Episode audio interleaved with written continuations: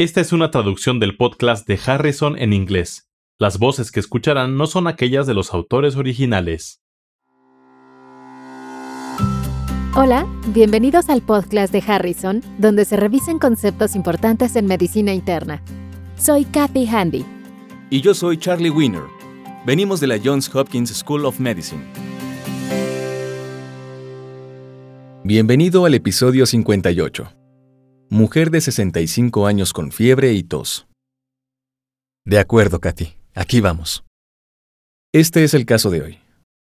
Una mujer de 65 años fue hospitalizada en enero, en Estados Unidos, por padecimiento de dos días de evolución con fiebre, mialgia, cefalea y tos. Tiene antecedentes de nefropatía en etapa 3, diabetes mellitus e hipertensión. Al momento de su hospitalización, su presión arterial es de 138-65, frecuencia cardíaca de 122, temperatura de 39.4 grados centígrados, frecuencia respiratoria de 24 por minuto con saturación de 85% con aire ambiental.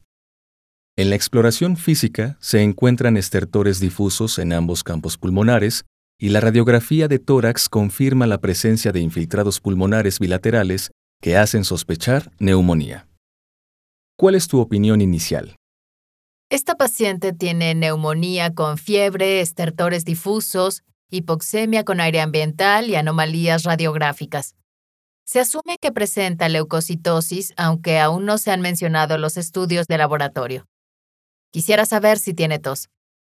El caso es motivo de preocupación porque tiene múltiples factores de riesgo para neumonía bacteriana grave, Además que se mencionó que la enfermedad ocurrió en enero, justo en plena temporada de gripe estacional en Estados Unidos.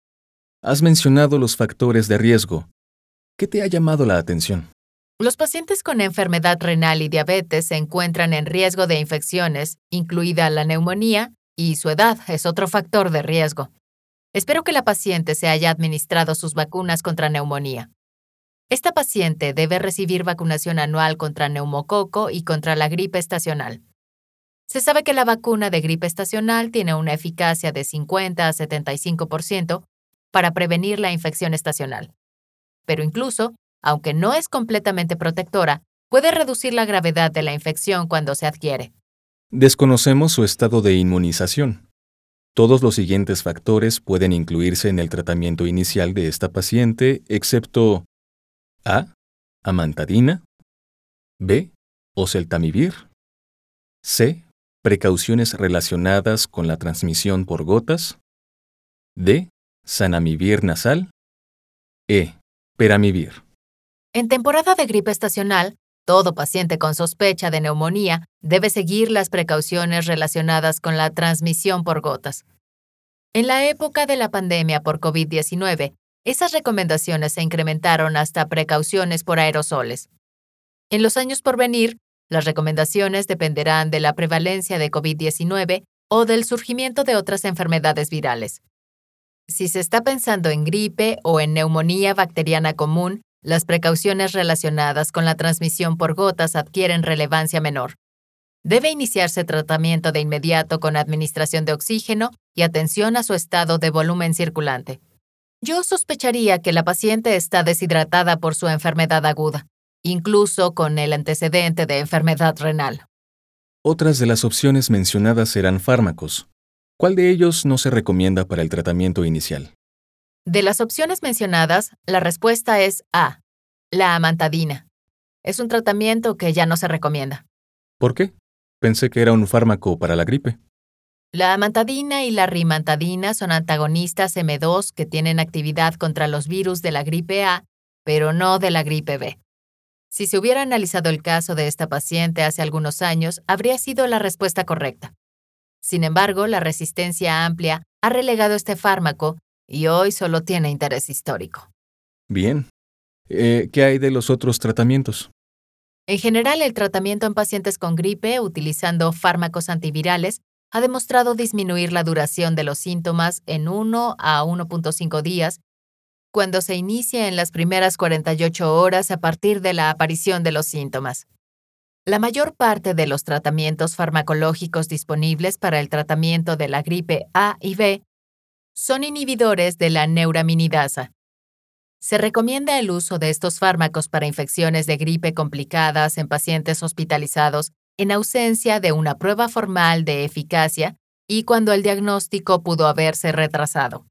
Los grupos que podrían beneficiarse de la administración de inhibidores de la neuraminidasa incluyen niños menores de 2 años de edad, adultos de más de 65 años, pacientes con enfermedades crónicas, individuos con inmunodepresión, mujeres embarazadas o que han tenido un hijo en las últimas dos semanas, y pacientes menores de 19 años de edad que reciben tratamiento a largo plazo para el asma.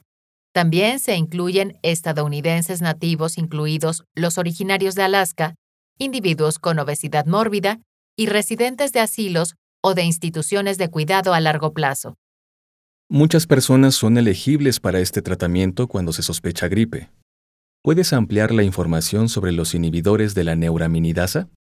Estos fármacos inhiben la neuraminidasa del virus de la gripe y por tanto limitan la salida del virus de las células infectadas son más eficaces en pacientes con gripe identificada en etapas tempranas y confirmada con detección rápida de antígenos o con base en evidencia clínica y epidemiológica. Entonces, los inhibidores de la neuraminidasa actúan contra los virus de las gripes A y B. Se sabe que el virus de la gripe A es más común durante la gripe estacional y también que cada año existe un número notable de casos de gripe B. Es correcto y podrían utilizarse estos fármacos para ambos tipos de gripe. ¿Cuáles son los inhibidores de la neuraminidasa? Se encuentran disponibles el oseltamivir oral, sanamivir en spray nasal, hiperamivir y sanamivir por vía intravenosa. El oseltamivir es el más utilizado. Es un fármaco de absorción oral que se convierte a su componente activo, carboxilato de oseltamivir en el hígado. La administración de oseltamivir puede acompañarse de síntomas gastrointestinales, en especial náusea. Como el sanamivir no tiene biodisponibilidad oral, se administra como polvo seco inhalado. No hemos mencionado el valoxavir. Valoxavir es un inhibidor selectivo aprobado en fecha reciente que actúa sobre la endonucleasa dependiente de la cubierta del virus de la gripe para el tratamiento de la gripe aguda no complicada en los dos días posteriores al inicio de la enfermedad en personas de 12 años o más, por lo demás sanas o en alto riesgo de desarrollar complicaciones relacionadas con la gripe. Los CDC no recomiendan el uso de Valoxavir en mujeres embarazadas, madres lactantes, pacientes ambulatorios con enfermedades complicadas o progresivas, personas con inmunodepresión grave o pacientes hospitalizados debido a la falta de información hasta la fecha sobre el uso de Valoxavir en estos grupos. En este caso, el punto relevante es que en pacientes con sospecha de gripe, de acuerdo con la estación del año, la presentación clínica y los factores de riesgo, debe iniciarse un inhibidor de la neuraminidasa tan pronto como sea posible. Estos fármacos tienen actividad contra los virus de la gripe A y B. La mantadina y rimantadina no son fármacos de primera línea. Todos los pacientes que reciben la vacuna contra la gripe estacional mantienen el riesgo de desarrollar la enfermedad.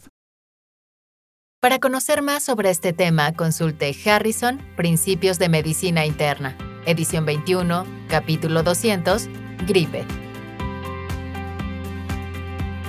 Los podcasts de Harrison son una publicación de McGraw-Hill disponibles en Access Medicina el recurso médico en línea que ofrece los contenidos más recientes y fiables de las mejores mentes de la medicina.